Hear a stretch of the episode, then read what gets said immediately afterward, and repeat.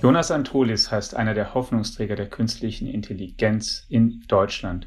Mit seiner Unternehmung Aleph Alpha hat er sich vorgenommen, einmal tatsächlich so etwas wie allgemeine künstliche Intelligenz, also Computerprogramme, die wirklich breiter die Welt verstehen, zu erschaffen. Wie das gelingen soll, wie weiter da ist und welche Hürden noch zu überwinden sind, darüber wird er mit uns heute sprechen.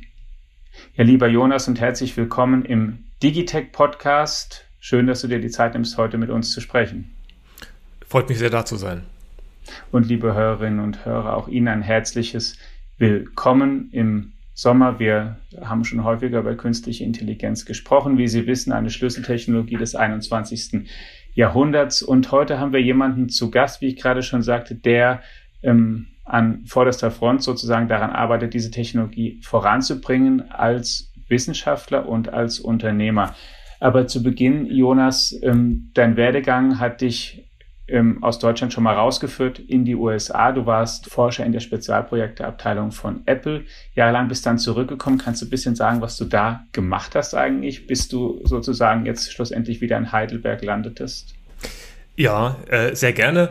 Ich mache eigentlich schon seit immer Software und auch Unternehmen. Ähm, das ist das dritte Unternehmen, was ich gründe. Und ähm, über das zweite bin ich dann noch zu Apple gekommen in die Special Projects Division. Also das sind die äh, Projekte, über die man nicht sagen darf, was man da genau macht. Deswegen versuche ich so ein bisschen zu umschiffen. Ähm, was aber kein Geheimnis ist, ist, dass Tim Cook auch gesagt hat, äh, autonome Systeme und Augmented Reality sind für ihn Schlüsselprojekte. Ne? Und es ist ja auch ähm, da, man sieht ja auch in Kalifornien ein paar Apple-Autos rumfahren, auch das ist nicht geheim. Also daran hast du mitgewirkt, praktisch die voranzubringen. Genau, also mit, mit solchen Themen war ich äh, mit beschäftigt. In, Im Kontext KI-Forschung gibt ja viele Aspekte von solchen Projekten. Ähm, KI-Forschung speziell, da war ich im Management. Und dann hast du entschieden, vor gar nicht allzu langer Zeit nach Deutschland zurückzukehren und hast dann die Aleph Alpha in Heidelberg gegründet. Ja auch nicht die Stadt oder der Ort, den man jetzt vielleicht zuerst vermuten würde, um ein ähm, KI-Unternehmen zu gründen. Wie kam es dazu? Ich bin sogar selber in Berlin geboren, ähm, habe aber meine Hochschulausbildung in Karlsruhe erhalten. Also so bin ich im Prinzip über mein eigenes Studium dann äh, nach Baden-Württemberg gekommen und das Besondere hier an Heidelberg und oder an der ganzen Region ist, dass wir hier wirklich umgeben sind von phänomenalen Hochschulen. Ähm, klar, die Startup-Szene in Berlin und München und auch Zürich sind ähm, bemerkenswert. Ähm, was wir hier gerade sehen, ist, dass natürlich Heidelberg und die Gegend sehr lebenswert ist und dass wir aber auch aus der Zusammenarbeit mit dem äh, Cyber Valley zum Beispiel mit der TU Darmstadt, dass wir dort wirklich sehr gute Forschungsarbeit machen können, dass wir sehr gute Bewerber bekommen. Die kommen mittlerweile von überall. Also wir haben auch Leute aus den USA schon importiert, ähm, aber insbesondere auch aus der Region. Dort gibt es eben wirklich Spitzenforschung, auch im Bereich KI. Wie viele Leute habt ihr mittlerweile? Wie groß ist Aleph Alpha? Wir sind aktuell 26. Und ihr habt gerade auch eine erfolgreiche Finanzierungsrunde hinter euch. Also ihr habt am Jahresanfang einmal mehrere Millionen eingesammelt und jetzt gerade auch nochmal 23 Millionen und damit auch ähm, euer Polster ordentlich aufgebessert. Genau. Wir sind mittlerweile bei, ja, dann halt bei einem Gesamtfinanzierung so um die 30 Millionen. Ähm, das ging auch jetzt recht schnell. Also wir haben im Januar hatten wir die äh, Seed-Runde announced, durchgeführt hatten wir sie schon Ende letzten Jahres. Ähm, aber nichtsdestotrotz, sechs Monate ist Abstand zwischen einer Seed und einer Round A-Finanzierung ist eher schnell. Und ähm, dann ist es auch noch für Seed und für Round A sind es jeweils große Tickets. Also wir haben damals in der Seed-Runde für 468 und für Lea das größte Seed-Ticket gehabt, was sie je gemacht haben. Also ja, genau, linke Spur, würde ich sagen. Jetzt habt ihr auch, ähm, also linke Spur, ihr wollt Gas geben und schnell sein. Wenn man sich das Ziel ansieht, was ihr verfolgt, ist es wahrscheinlich auch nötig oder man braucht da viel Kraft, denn es ist ähm, kein kleines. Es geht euch tatsächlich um ähm, allgemeine künstliche Intelligenz und es ist ja eine wichtige Unterscheidung, die auch in der Forschung, auch in den Produkten, die es bisher ähm, gibt, getroffen wird. Die Leute reden einerseits über ähm, schwache KI in Anführungszeichen, also über Computerprogramme, die in einem ganz, ganz speziellen Bereich sehr, sehr gut sind, die vielleicht besser Schach spielen als ich oder besser Go spielen.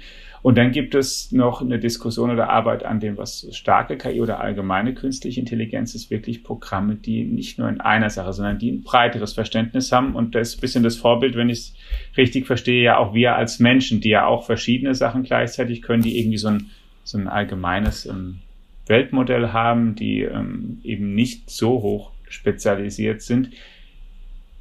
Wie weit seid ihr denn da oder wie weit ist man denn da auf diesem Ziel? Da sagen ja die allermeisten, das ist schon noch eigentlich sehr ferne Zukunftsmusik.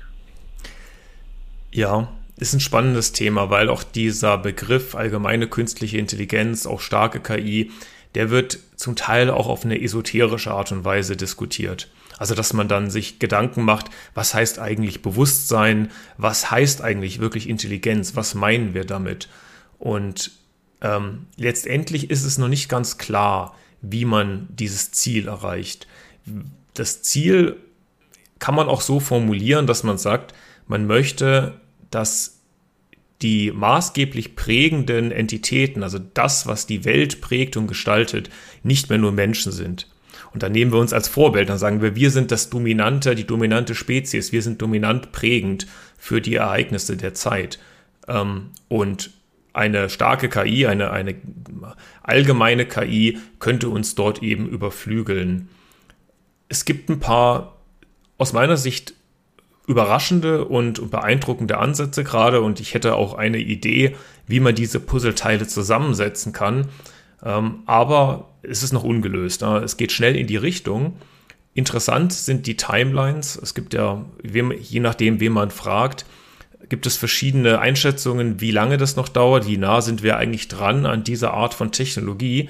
Und diese Time Timelines sind in der letzten Zeit bei einigen Forschern deutlich kürzer geworden. Das heißt, wir gehen davon aus, dass wir eventuell schon in wenigen Jahrzehnten signifikante Veränderungen sehen werden. Wenn man sich äh, Open Philanthropy anschaut, Dort werden ja, existenzielle äh, Risiken abgeschätzt und da ist das Stichwort transformative KI in Verwendung. Transformative KI als Übergangs-KI in eine Zukunft, die nicht mehr dominant vom Menschen geprägt wird. Und dort schätzt man eigentlich eine relativ signifikante Eintrittswahrscheinlichkeit schon ab 2030. Das gar nicht mehr so lange hin ist. In der ich Tat, genau. Auch ein paar Umfragen, die oder Statements von Forschern, die ähm, zum Beispiel gibt es einerseits Leute wie Ray Kurzweil, die ja ähm, sagen, wir sind gar nicht mehr so weit weg von allgemeiner KI oder von der Singularität. Also die auch in so einem Zeitraum 2030 mal gesprochen haben. Und dann gibt es auf der anderen Seite Leute wie Rodney Brooks, vielleicht auch typisch, die häufiger aus der Robotik kommen, die sagen, naja, es wird schon vielleicht irgendwann passieren, aber wir reden eher über Jahrhunderte. Also da hat mich auch schon erstaunt, wie groß da die Spanne dann zum Teil ist. Und du sagst jetzt, es geht eher dahin, dass man sagt, naja, Jahrhunderte werden es vermutlich nicht mehr, sondern wir sind eher, ähm, ähm, also wer heute so alt ist wie du, hat gute Chancen, es noch mitzuerleben. Davon würde ich ausgehen, ja. Das, da gab es noch eine ganz interessante Änderung in der Einschätzung, ähm, weil du gerade auch Robotik angesprochen hast. Früher ging man davon aus, dass Robotik und automatisierte oder autonome Roboter ein großer, großer Teil von dieser Lösung sein werden und dass zum Beispiel die Automatisierung von einfachen Tätigkeiten, einfachen manuellen Tätigkeiten ähm, ein eine nahe Zukunftsszenario ist. Das hat sich jetzt ein bisschen geändert. Da hat Sam Altman vor wenigen Wochen gesagt, dass er glaubt, dass im Gegensatz zu früheren Erwartungen die ersten Jobs, die automatisiert oder zumindest mal transformiert werden, eigentlich die sind, die vorm Computer stattfinden. Und selbst die, die vorm Computer stattfindenden Tätigkeiten, wo wir klassischerweise sagen würden, die sind sehr komplex und die sind so, erfordern Kreativität und erfordern äh, ein tiefes Verständnis von Kommunikation und, und Wissen. Ähm, da haben wir jetzt äh, bei OpenAI ähm, Codex gesehen, was programmiert. Ja, also ein System, was auch und zwar nicht nur so ein bisschen Syntax hinkriegen, sondern was wirklich komplexe Programmier-Challenges, komplexe Aufgaben ähm, wirklich in, im hohen Maße erstellen kann. Und das ist überraschend. Hast du um, OpenAI schon erwähnt gerade? Sam Altman ist der Chef von OpenAI, ist eine amerikanische KI-Unternehmung, die auch immer wieder in der jüngeren Vergangenheit in den Schlagzeilen war, weil die ähm, ein Programm erschaffen haben unter dem Namen GPT-3. Das muss uns gleich noch ein bisschen genauer erklären, was das eigentlich ist und was das kann.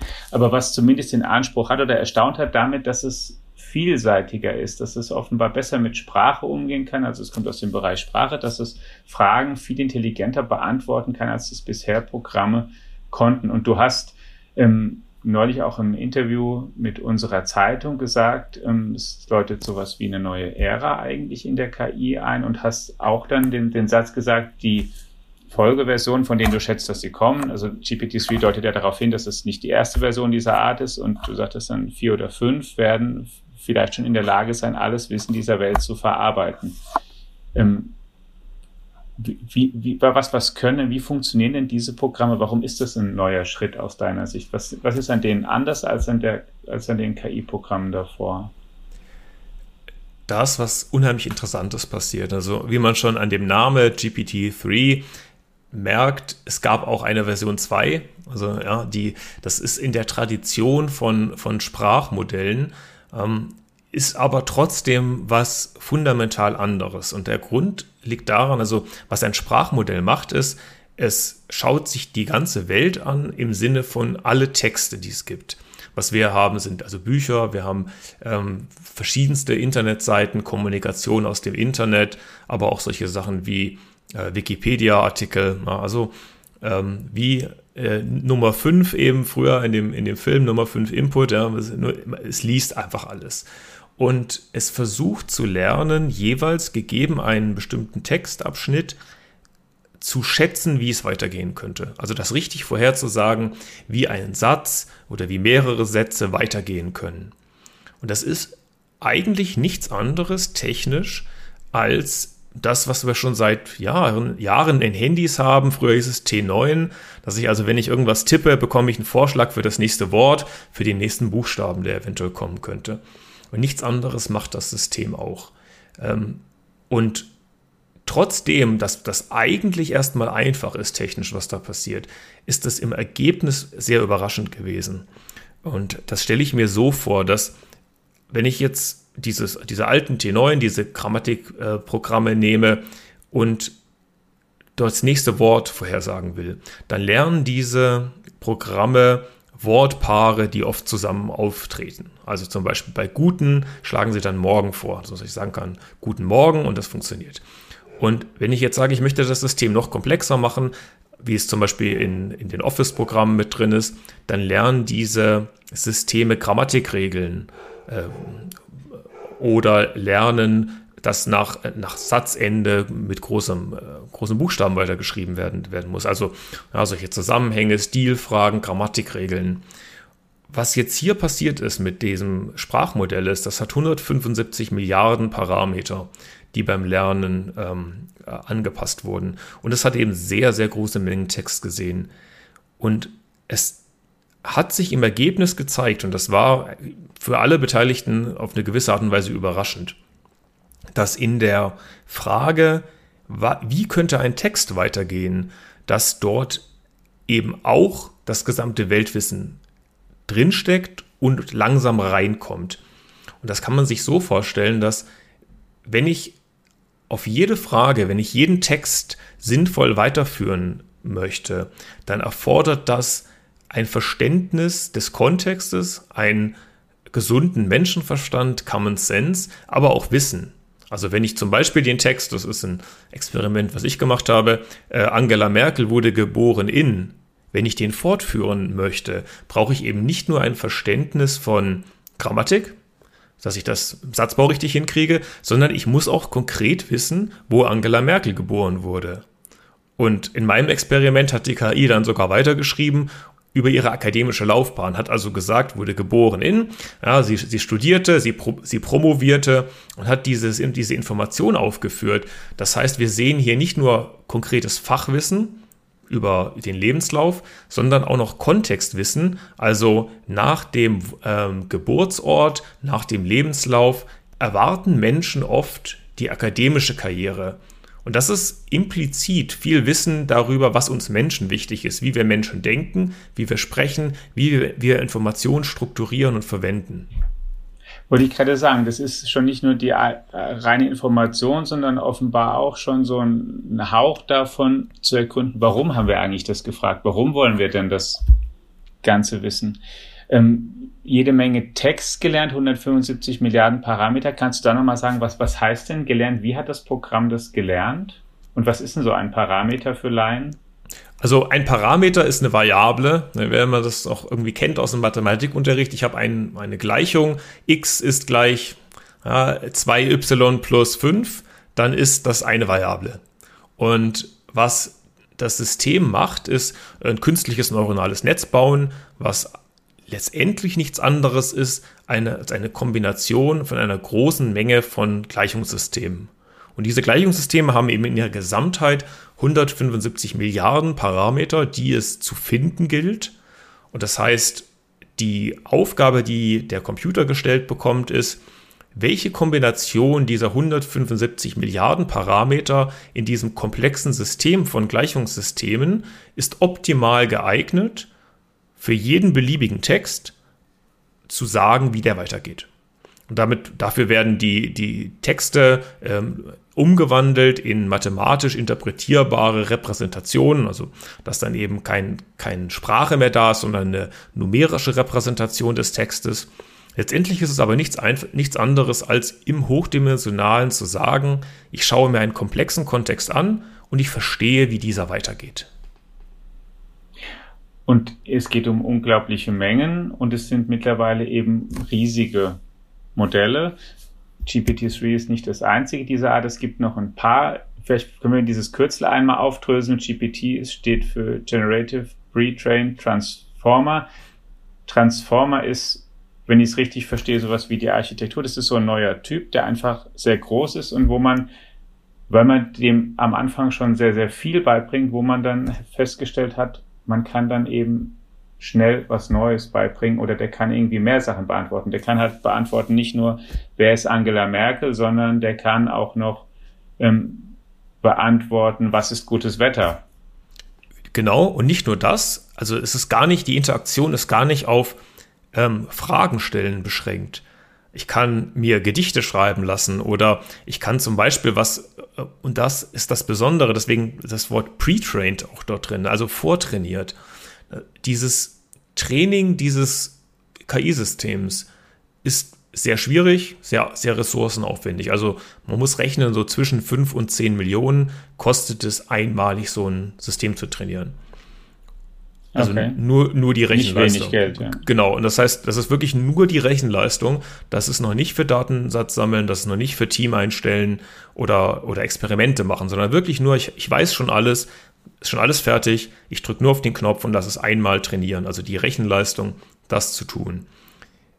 Dieses System dann aber, wenn es einmal trainiert wurde mit großen Mengen von Text aus der, aus der weiten Welt, ähm, kann alles Mögliche. Äh, Fragen beantworten war das eine, was wir gerade hatten. Ja, ich kann also zu einem komplexen Text oder auch aus dem Weltwissen des Modells Fragen beantworten lassen. Ich kann aber auch Dinge tun wie übersetzen lassen oder zusammenfassen. Ich kann also zum Beispiel, wenn ich einen Text habe, ich hab, das habe ich mit dem juristischen Text ähm, ausprobiert, einfach dem Modell sagen Summary oder, oder Zusammenfassung bei uns im, im mehrsprachigen Modell und bekomme dann eine Zusammenfassung eines komplexen Textes. Ich kann eigentlich kann ich jede Aufgabe dem Modell geben, die ich in Sprache formulieren kann. Und da sind der Fantasie eigentlich kaum Grenzen gesetzt.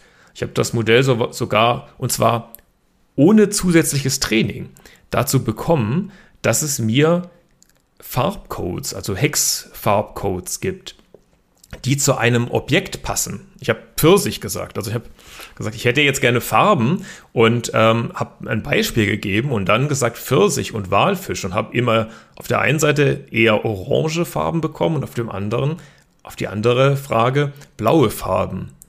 Und das ist das, was mich immer noch fasziniert, dass diese Modelle, die eben, die können komplexe Dinge, die wir, die, noch, die sie noch nie gesehen haben, die noch, noch nie gemacht hat, für die es keine Trainingsdaten gibt, für die man sie nicht optimiert hat. Darauf, darauf können sie reagieren und lösen und bei, bei, dieser Lösung verwenden sie eben nicht nur ein komplexes Sprachverständnis, sondern eben auch Weltwissen über Menschen und über verschiedenste Aspekte unseres Lebens. Was tatsächlich ja ähnlich ist, wie wir uns das eigentlich bei uns Menschen auch vorstellen, dass wir sozusagen als Babys oder als kleine Kinder, dass wir unglaublich viel Input bekommen, erstmal von Sprache, von Bildern, die wir sehen und dann auch so ein Verständnis aufbauen von der Welt drumherum. Und danach brauchen wir eben, wenn wir das mal haben und zum Beispiel ein neues Tier sehen, dann eben nicht 5000 Beispiele, sondern dann reichen halt drei und wir haben verstanden, das ist halt ein, was weiß ich, ein Tier. Oder wir können uns halt plötzlich andere oder bekannte Tiere in anderen Konstellationen vorstellen. Kann so ein Programm denn aber auch schon einen Schritt weitergehen und zum Beispiel, im, was nehme ich denn für ein Beispiel mal? Sich vorstellen, das Programm hat mal gelernt, was ein Wildschwein ist. Und das Programm hat irgendwie gelernt, was ein Auto ist kann so ein Programm schon darauf schließen, wenn ein Auto ähm, ein Wildschwein anfährt, dass das vielleicht ein schlimmer Unfall sein kann? Und da sprichst du ein super spannendes Thema an. Denn es, dieses KI-Modell, dieses Programm, das hat unglaublich viele Texte gesehen und hat aus diesen Texten Konzepte und auch schon Abstraktionen verstanden. Diese sind aber nur verstanden aus dem gemeinsamen Auftreten in Texten.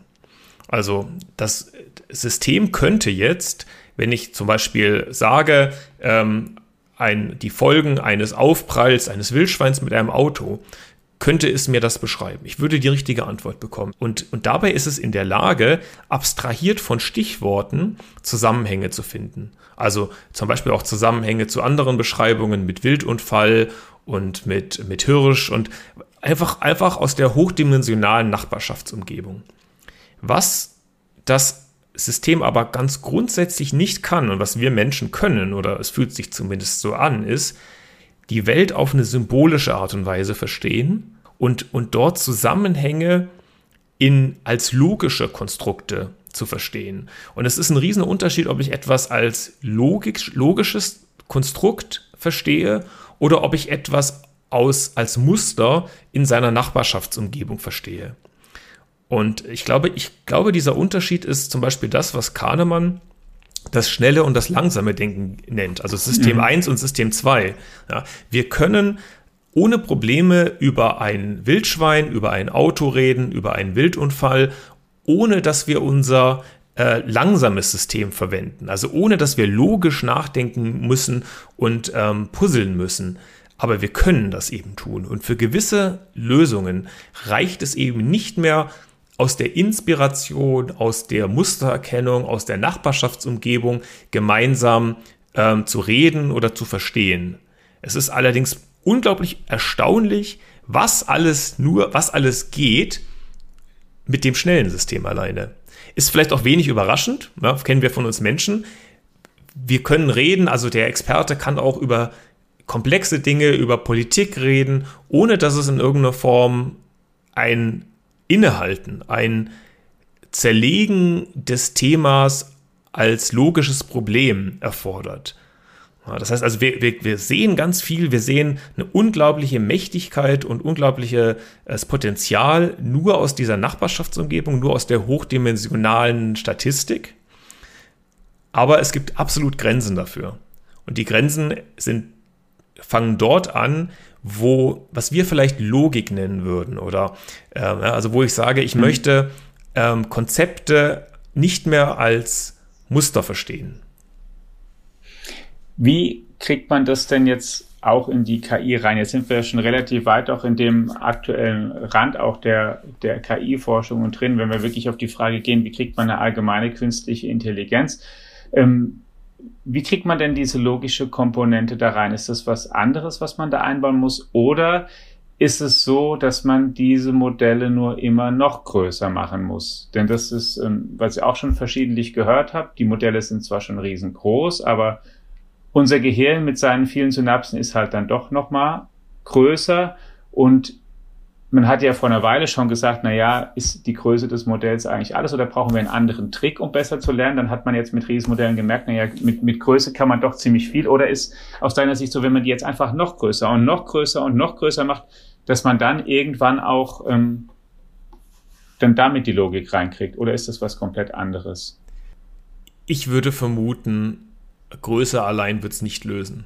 Mhm. Wobei man muss fairerweise dazu sagen, das, was GPT-3 allein durch Größe gelöst hat, habe ich damals und, und auch alle Experten, mit denen ich zum Zeitpunkt als GPT-2 veröffentlicht wurde, äh, waren wir uns noch einig, dass diese Art der Modellierung, hast schon vorhin gesagt, Transformer, so heißt, so heißt das, äh, die Architektur, die da verwendet wird, ähm, diese Art der Modellierung wird fundamental gewisse Dinge nicht können. Und GPT-3 hat eigentlich ja fast alles dieser, dieser Dinge gezeigt, die wir damals für unmöglich hielten. Also es ist nicht, nicht völlig ausgeschlossen, dass ein noch wesentlich größeres Modell dann Logik entwickelt ähm, aus der Nachbarschaftsumgebung. Also was wird die nächste überraschende ähm, Eigenschaft eines Modells sein, was noch hundertmal größer ist? Das weiß ich nicht genau. Ich würde aber vermuten, dass eine echte generalisierende starke KI eben nicht nur so ein Nachbarschafts- und Mustererkennungssystem braucht, sondern andere Komponenten auch noch. Es gibt ja auch noch einen wesentlichen Unterschied, ähm, der gerne verwechselt wird. Dieses System, das kann zwar unglaublich beeindruckende Ergebnisse liefern, aber es hat keinen eigenen Willen. Also es kann nicht selbstständig ein Ziel verfolgen. Ich kann ähm, dem, ich muss immer als Mensch gestalten und ich muss immer als Mensch die Vorgabe geben und das Ergebnis interpretieren. Und unser, unsere Vorstellung von einer ähm, starken KI ist ja auch eine, der ich eine Aufgabe geben kann, die es dann selbstständig äh, verfolgt. Das sind Sachen, also die diese Programme jetzt noch nicht können. Und um da mal ein paar zu nennen, wir haben über GPT-3 gerade gesprochen. Es gibt andere ähnliche Modelle. Google hat einen sogenannten Switch-Transformer, nennen die ein Modell, was sie haben, was auch ein sehr großes ist mit sehr vielen Stellschrauben. Dann haben auch die Chinesen ein, ein Modell, die, die Beijing Academy für künstliche Intelligenz hat eines geschaffen, wo DAO 2.0 heißt. Das ist sogar noch deutlich größer als GPT-3 und kann auch, wurde auch nicht nur mit Text, sondern mit Bildern auch trainiert. Das ist, glaube ich, auch noch vielleicht eine Besonderheit. Man kann es mit, also auch multimodal mittlerweile machen. Und dann gibt es noch so ein paar, ähm, die so groß sind, die dann so ein bisschen zur Frage führen oder die auch dazu geführt haben, dass man sich hier fragt, wie kommen wir denn da mit, wenn da jetzt wirklich was Neues entsteht? Und mit mir manchmal jetzt Deutschland, Europa, Unternehmen, Forschungseinrichtungen, die die hier sind und dann ist eine neue Initiative jetzt entstanden und bekommt auch Mittel OpenGPTX heißt die ein Projekt, da sind Fraunhofer beteiligt, Jülich beteiligt, da seid auch ihr beteiligt. Ähm, vielleicht mal zuerst gefragt, bevor wir zu der immer im Detail kommen, wie weit seid ihr denn bislang bei den Modellen, verglichen jetzt mit den paar Beispielen, die ich mal so genannt habe?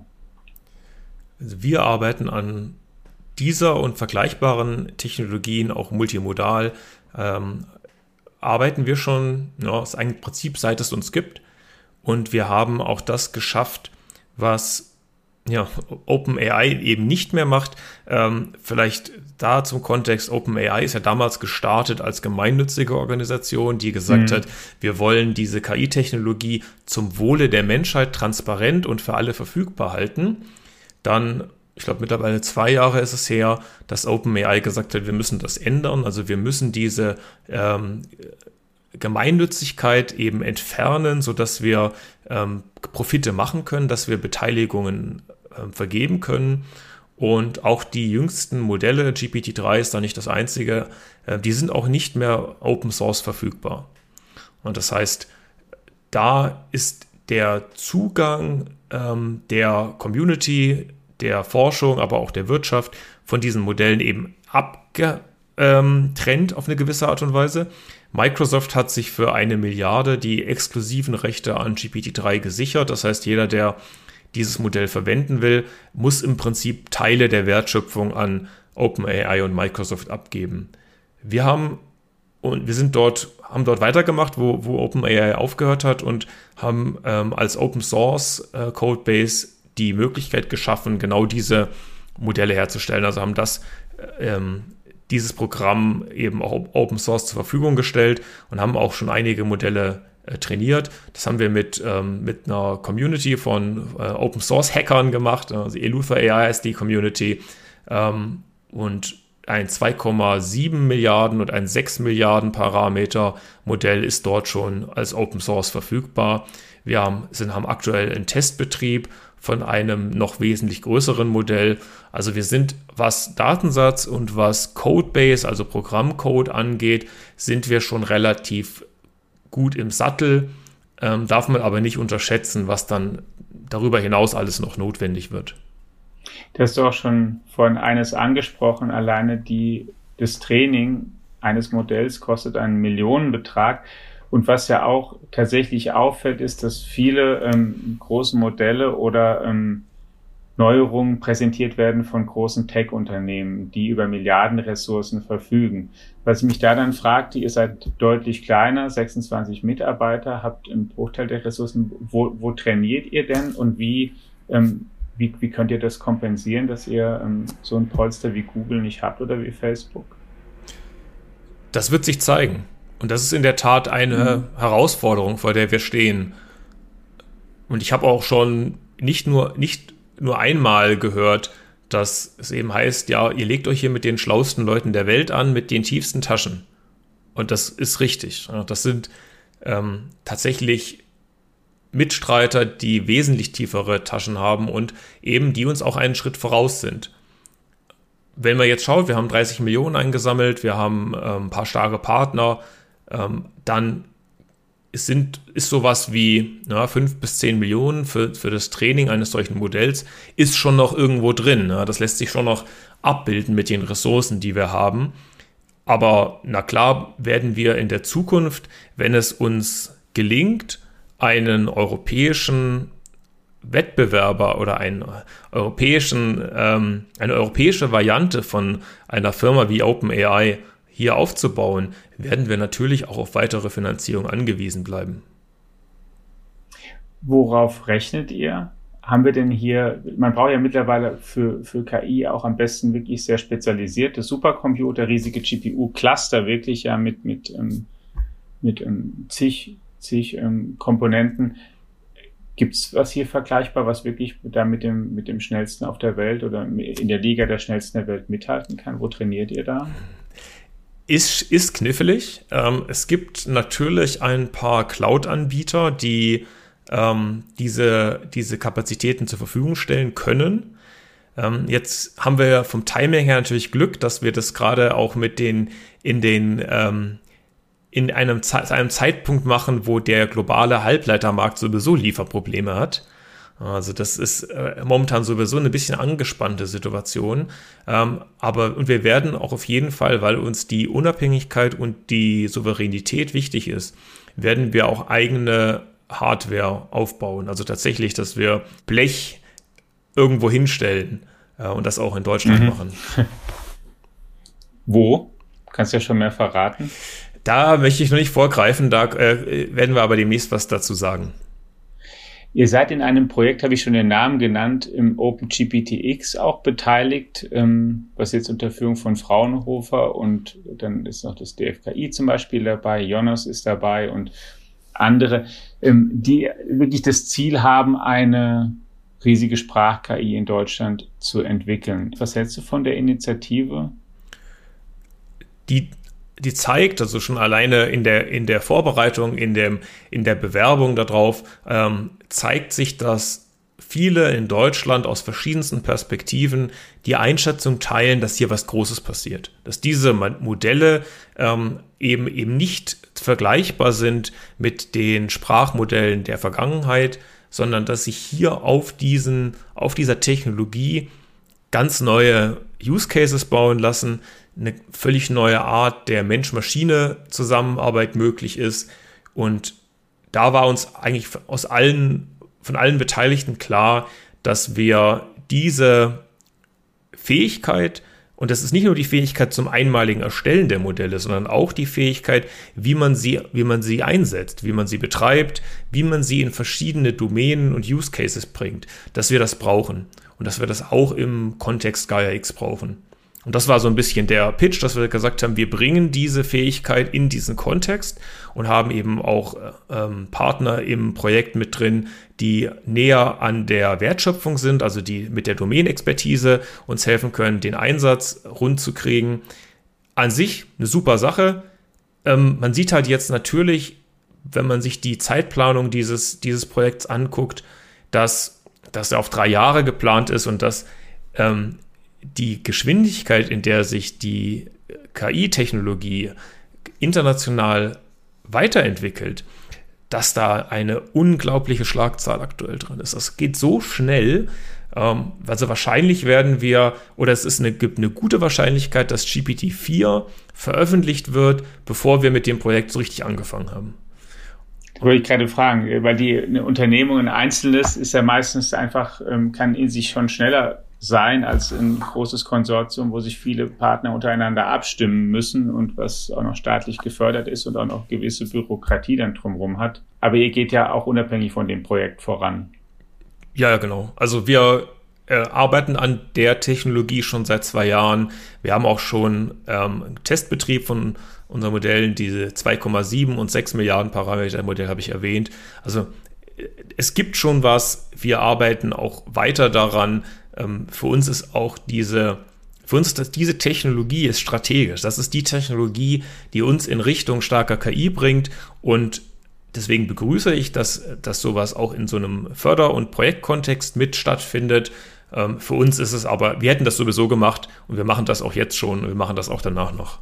Und für die deutsche Sprache gibt es auch genug Daten. Das ist ja auch sowas, was man eben jetzt auch gelernt hat. Man braucht riesige, riesige, riesige Textmengen, vielleicht auch Bildmengen und, und auch vielleicht Audioaufnahmemengen in Zukunft. Es gibt natürlich das viel mehr in englischer Sprache als in, in deutscher oder jeder anderen europäischen Sprache. Aber in Deutsch gibt es auch genug, um die zu trainieren.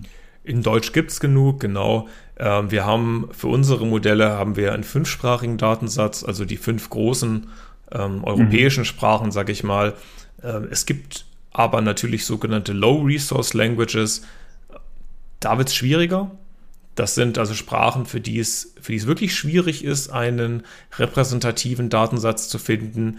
Und da zeigt sich dann aber auch die Stärke von den mehrsprachigen Modellen. Das ist einer der wesentlichen Unterschiede zu dem, was wir machen und was OpenAI macht, dass wir von vornherein mehrsprachige Modelle trainieren. Und mehrsprachige Modelle lernen eine gemeinsame Repräsentation, ein gemeinsames Verständnis von dem Weltwissen ähm, in verschiedensten Sprachen. Und es spricht viel dafür, da sind wir auch gerade in ähm, akademischen Forschungsprojekten mit Partnern, dass wenn man mal so ein mehrsprachiges Modell hat, dem dann eine zusätzliche Sprache beizubringen, braucht viel weniger Daten als das Trainieren des Modells von Null. Ja, das finde ich auch interessant, weil das etwas ist, was man auch Menschen nachsagt, die früh schon mehrere Sprachen lernen, die können dann, dann vertratet sich das Gehirn anders und kann dann schnell die nächste dazu oder schneller dazulernen, als wenn man das von Grund auf macht. Das ist beim Computer genauso. Genau. Das ist ein schönes Bild. Und da, man muss ein bisschen aufpassen. Es gibt ein Risiko. Das Risiko ist, äh, man stellt sich das Modell vor als riesiges Modell. Und wenn ich dem jetzt zwei Sprachen beibringe von vornherein, dann kann es passieren, dass das Modell versucht, das Wissen, was es in den verschiedenen Sprachen sieht, jeweils getrennt voneinander zu lernen. Also auf den, mit die einen Parameter lernt er das englische Wissen, in den anderen Parametern das deutsche Wissen. Und wenn, wenn das passiert, dann ist das Wissen wirklich getrennt. Dann ist man, wenn man jetzt zum Beispiel ein 200 Milliarden Parameter Modell nimmt, dann ist das ungefähr so, als hätte man ein 100 Milliarden Parameter Modell Deutsch und ein 100 Milliarden Parameter Modell Englisch. Und das ist genau das, was es gilt zu verhindern. Dass wir also sagen, wir wollen eine gemeinsame Repräsentation. Das heißt, das Modell soll erstmal die Welt verstehen und dann eben verstehen, wie es dieses Weltwissen jeweils in Deutsch oder Englisch und dann eben noch in den anderen Sprachen ausdrücken oder verstehen kann. Und das funktioniert. Das heißt, es ist möglich, dass das Modell eben für, mit einem minimalen Mehrtrainingsaufwand im Sinne von Parameter, die dafür notwendig sind, viele, viele, mehr, viele Sprachen lernen kann und dann auch wissen, was es nur in einer Sprache gesehen hat, in der anderen Sprache anwenden kann. Vorhin hast du schon gesagt auch oder angedeutet, es gibt eine Grenze für diese Modelle, nämlich in der Logik.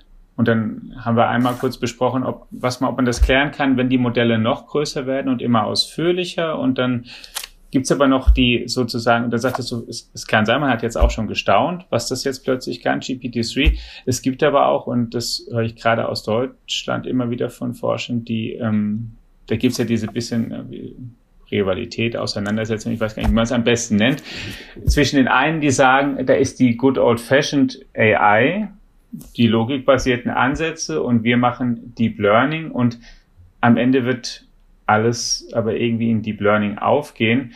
Das war zum Beispiel Jan de Kuhn, den ich neulich interviewt hatte, der bei uns auch gesagt hat, ja, wahrscheinlich macht er sich keine Freunde jetzt, wenn er das sagt, aber er glaubt nicht, dass die logikbasierte KI jetzt eine, eine sehr, sehr große Zukunft hat. In praktischen Programmen, die wird schon irgendwo vorkommen, aber im Prinzip, wir machen es eigentlich mit Deep Learning. Und hier gibt es andererseits viele, die ähm, sagen, Deep Learning ist wichtig, aber wir müssen irgendwie versuchen, das beides zu, zu vermischen und dann sowas wie hybride KIs zu bauen. Baut ihr auch eher Hybride? Hast du oder hast du eine, eine, eine Ansicht zu dieser Diskussion, worauf das hinauslaufen wird? Wir bauen aktuell hybride Möglichkeiten. Also eine der, der Sachen, äh, die wir auch im Testbetrieb gerade haben, ist die Möglichkeit, so ein großes Modell wie eben GPT-3 oder eine europäische Variante davon, ähm, wie kann ich das auf eine symbolische Art und Weise verstehen? Das Besondere ist, ähm, also GPT-3 oder diese, diese Transformer schreiben ja Text, ne, verstehen einen Kontext und schreiben Text. Wenn ich jetzt aber äh, etwas machen will, wie das Starten von Geschäftsprozessen, dann ist so ein Prozess, so ein Ereignis, ist ein Symbol. Wenn ich Zusammenhänge, kausale Zusammenhänge zerlegen will, dass ich also zum Beispiel sage, wenn ein gewisser kausaler Zusammenhang besteht zwischen zwei Entitäten, dann möchte ich einen gewissen Programmcode ausführen oder ich möchte einen, einen Check machen.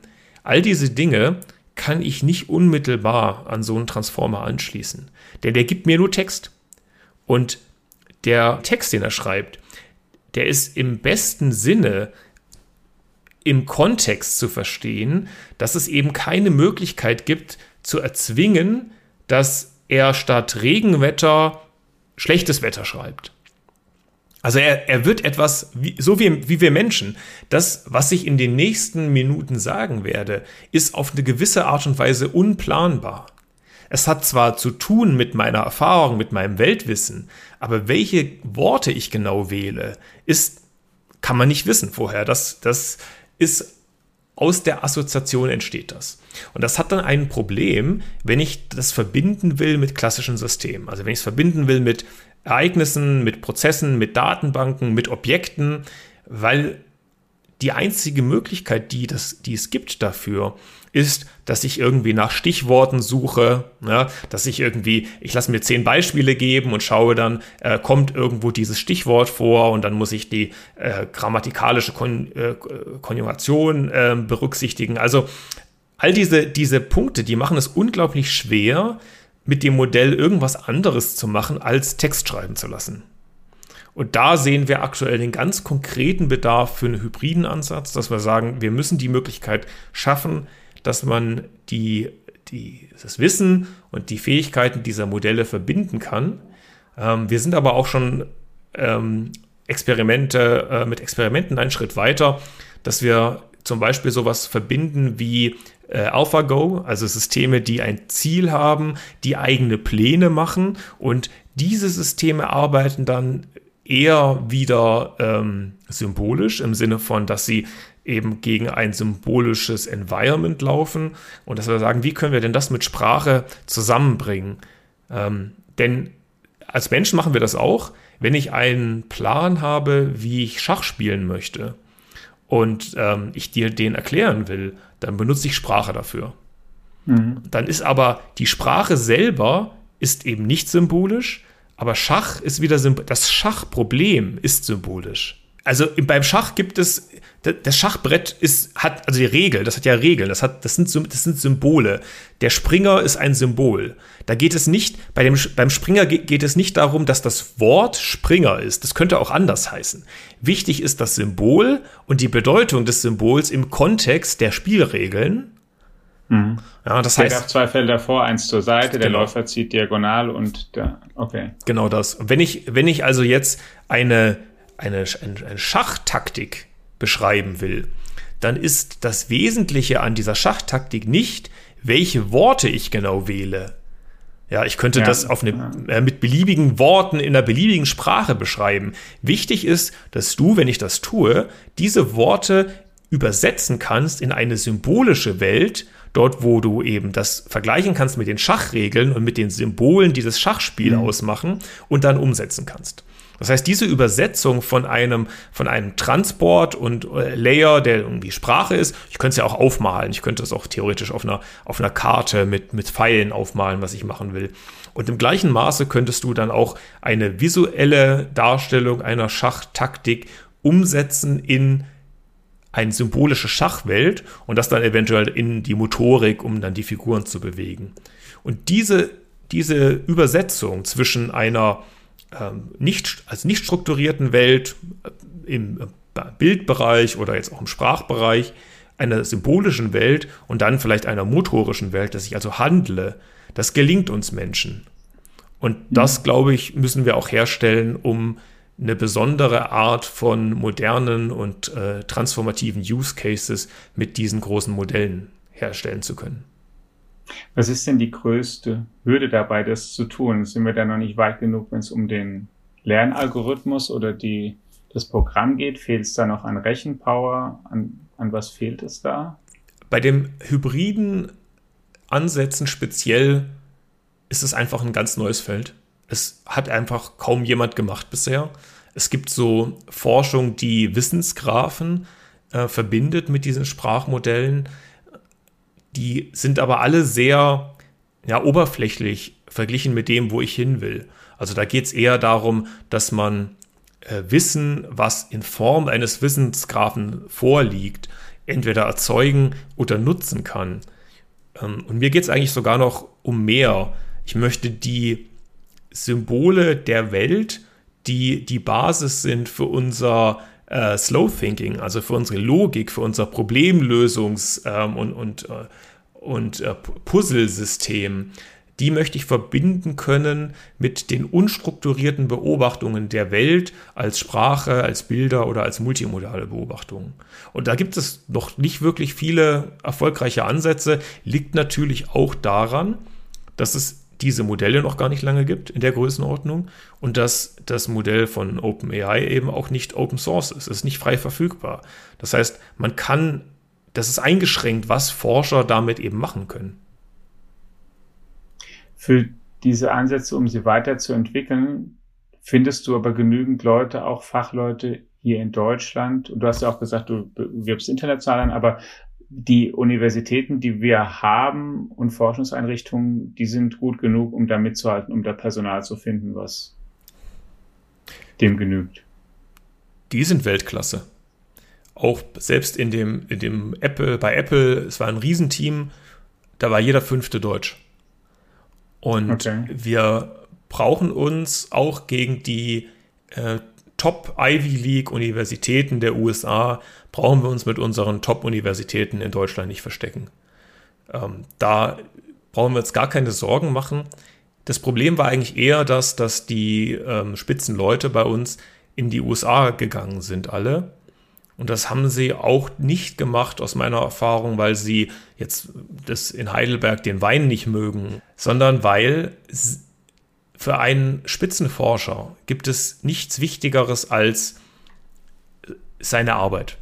Das heißt, diese Leute wollen mit den schlauesten Leuten der Welt an den herausforderndsten Projekten arbeiten.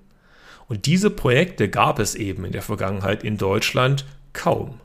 Das heißt, in Deutschland, es war in der Vergangenheit so, dass ich als KI-Forscher, wenn ich mir die Frage gestellt habe, wo habe ich die Möglichkeit, an den besten Sprachmodellen, an den besten Strategiemodellen zu arbeiten, dann waren diese Teams und diese Möglichkeiten eben oft in den USA. Da sehen wir jetzt, dass wir international, also auch bis hin in die USA und, und eigentlich in jedem Kontinent eine Visibilität schon haben, dass wir ja von Initiativbewerbungen überrannt werden. Denn es gibt nicht so viele Firmen, die das machen, was wir machen. Und es gibt vor allem kein Unternehmen, was das in dieser ähm, Unabhängigkeit macht hier aus Deutschland heraus. Das heißt, da haben wir eine vergleichsweise gute Position, dass eben wir etwas bieten können für eine gewisse Art von, von Forscher, was man eben sonst nicht so einfach bekommt. Das hilft uns gerade und deswegen bekommen wir phänomenale Bewerbungen ähm, und natürlich auch die Zusammenarbeit mit den Hochschulen. Wir haben eine enge Zusammenarbeit zum Beispiel mit der TU Darmstadt und Christian Kersting, ähm, mhm. aber wir sind auch jetzt auch Mitglied im Cyber Valley und auch äh, Karlsruhe und Heidelberg sind natürlich Top-Universitäten.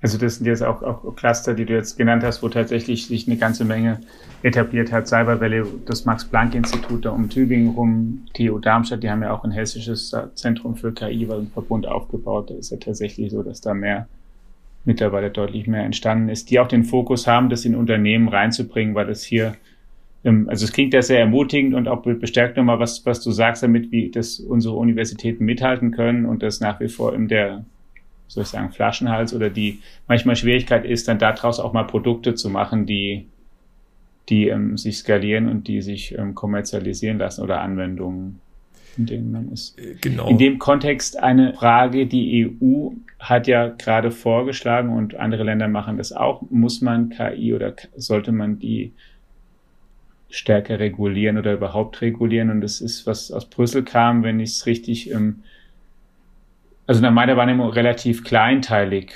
Ist sowas, empfindest du das eher als Bedrohung und Hemmnis, was da gerade in der Mache ist, oder ist das ähm, neutral oder sinnvoll? Also die Gedanken sind an sich schon sinnvoll. Wir, diese Systeme werden unsere Zukunft umgestalten. Und wir müssen uns Gedanken machen dazu, wie eine Zukunft mit transformativer KI aussehen soll. Das hat nicht nur, das hat eigentlich in, in allen Fachbereichen hat das Implikationen. Das hat soziale Implikationen, das hat kulturelle Implikationen, ähm, das hat äh, Sicherheitsimplikationen und diese Gedanken müssen wir uns machen. Wir müssen aber aufpassen, dass wir nicht das machen, was wir gerne machen, dass wir die Kompetenz nicht haben, selber zu agieren, sondern dass wir im Prinzip immer zwei Schritt hinterherlaufen und ich sag mal meckern. also ja. Äh, da, da, das darf halt nicht passieren. Wir müssen in dem Moment, wenn wir wirklich nur noch den Fuß auf der Bremse haben, ohne dass wir die Fähigkeit überhaupt hätten, dort selber zu gestalten, dann ähm, glaube ich, würde das dazu führen, dass wir zum einen die Systeme nicht mehr an unseren Vorstellungen, an unseren Werten ausrichten können und dass wir zum anderen eben die Wertschöpfung, die durch diese Systeme äh, erzeugt werden kann, nicht bekommen.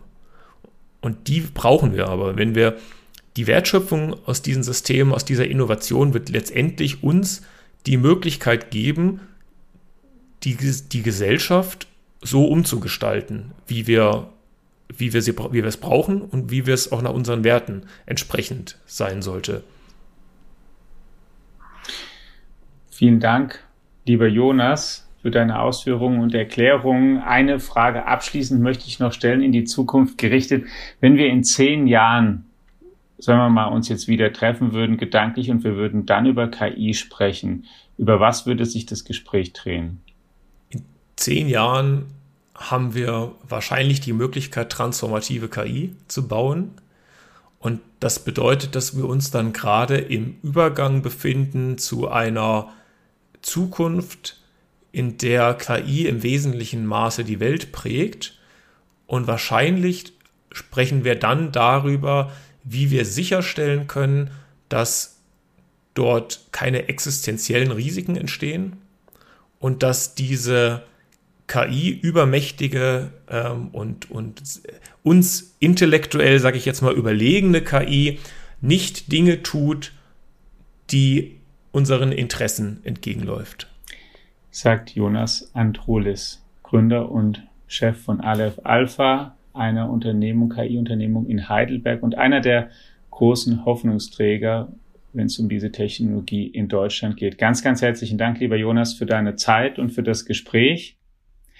Und Ihnen, liebe Hörerinnen und Hörer, ganz herzlichen Dank dafür, dass Sie einmal mehr eingeschaltet haben. Natürlich halten wir Sie auf dem Laufenden, nicht nur wie es mit Aleph Alpha ähm, und der künstlichen Intelligenz weitergeht, sondern auch mit allen anderen wichtigen technologischen Trends und Innovationen in unserem Podcast, der Bestandteil unserer Digitech-App ist und auch in unserer FAZ-Tageszeitung und Sonntagszeitung. Bleiben Sie uns gewogen, eine gute Woche und natürlich, wie immer in diesen Zeiten, bleiben Sie vor allem gesund. Tchau.